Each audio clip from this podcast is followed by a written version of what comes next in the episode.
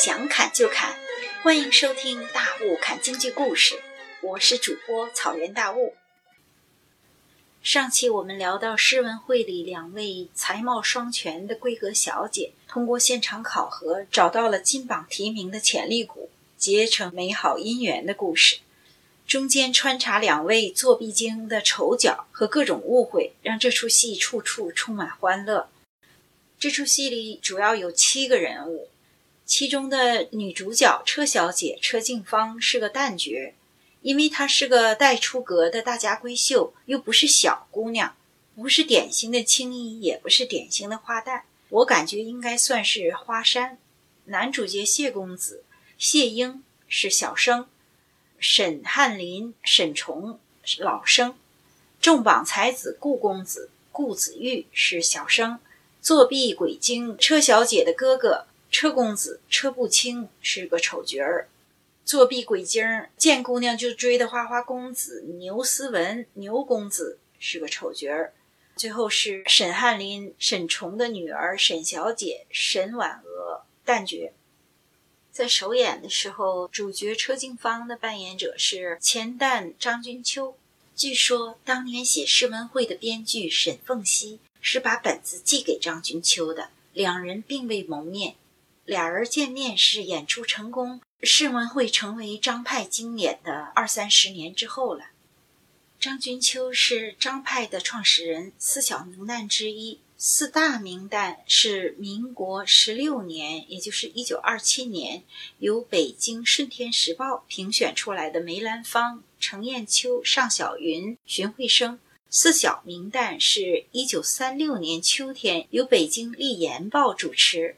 投票选出来的李世芳、毛世来、张君秋和宋德珠四人。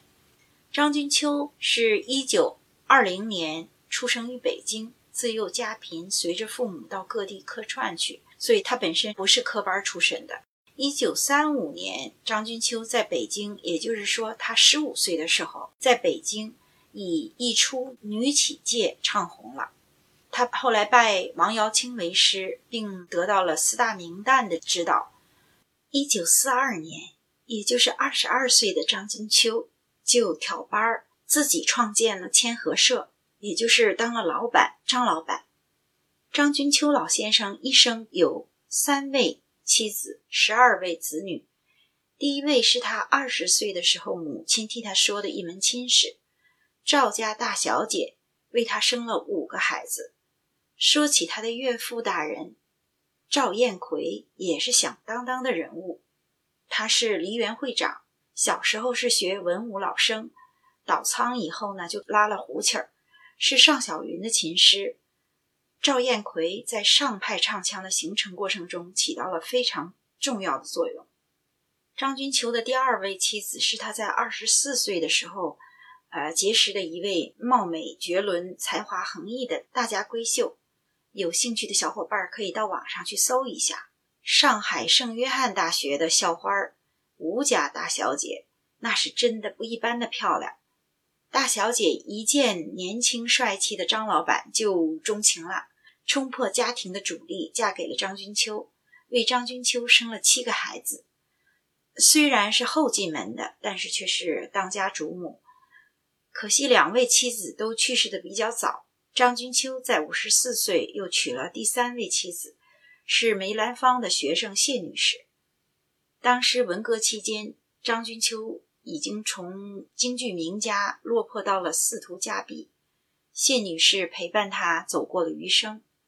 张君秋于一九九七年去世，享年七十七岁。张君秋嗓音清脆嘹亮，饱满圆润。他在演唱上吸取了梅兰芳的甜、程砚秋的婉、尚小云的尖、荀慧生的绵和四大家为之长，形成了张君秋独特的刚健委婉、俏丽新颖的演唱风格。因为他没有做过科，所以他主要是青衣唱功戏。看张君秋的戏，主要看唱功，别看身上。下面呢，请大家跟我一起欣赏张金秋唱的《喜盈盈进画堂》。这一段是车小姐第一次面试牛公子之前表达出来的那种忐忑娇羞的心情和对自己的婚姻自主的那个想法的表达。唱词儿是这样的啊：喜盈盈进画堂，亲任主考选才郎，御前又知足，知足复彷徨，大事难托恐虚妄。兄长他纨绔特荒唐，纵有双亲在，婚事也需自主张。官师心切慕，无端动柔肠。愿今日得遇知己画眉郎，锦心绣府怀壮志，性温良，吟妙句成家章。凭我这一点，胜过那隔墙频奏。凤求凰啊，凤求凰。歌词的大意是这样：我高高兴兴亲自去面试提亲对象，但是又有点犹犹豫豫、忐忑不安。就是父母健在，我的婚姻大事也得我自己做主。何况哥哥办事不靠谱，以前见过牛公子的诗句，让我小鹿乱撞。希望找到一个好贴心、好脾气、好风采、好胸怀的知己才郎。有我要求的这一点，就比在楼下喊一万遍“我爱你”强了。您听没听出来这个唱词里有那么一点不对劲儿？边上的丫鬟说话了：“咦，小姐，您太谦虚了。这明明是四点，怎么硬戳成是一点呢？还有了。”这也太重文轻礼了吧！是哈，咱们掰着手指头数一数：第一条是会画画，至少会画眉毛；第二条，怀壮志，要有远大理想，想考状元，想当官的理想；第三是性温良，好脾气；第四是好文采，吟得好诗，写得好文章。大雾建议车小姐还得再加上一条。人品端正，需要五好青年的报名条件，否则前面那四条都是可以作弊的。等入了洞房，生米煮成熟饭，再怀上一个小包子，一点、两点、三点、四点，那不全都白扯淡了，对吧？咱们说完了唱词儿，说说声腔。喜盈盈进画堂这一段是四平调，京剧的声腔主要是西皮和二黄。以及四平调、南梆子、高拔子等辅助声腔。四平调又称平板二黄，是一种兼有西皮和二黄两种性格的曲调。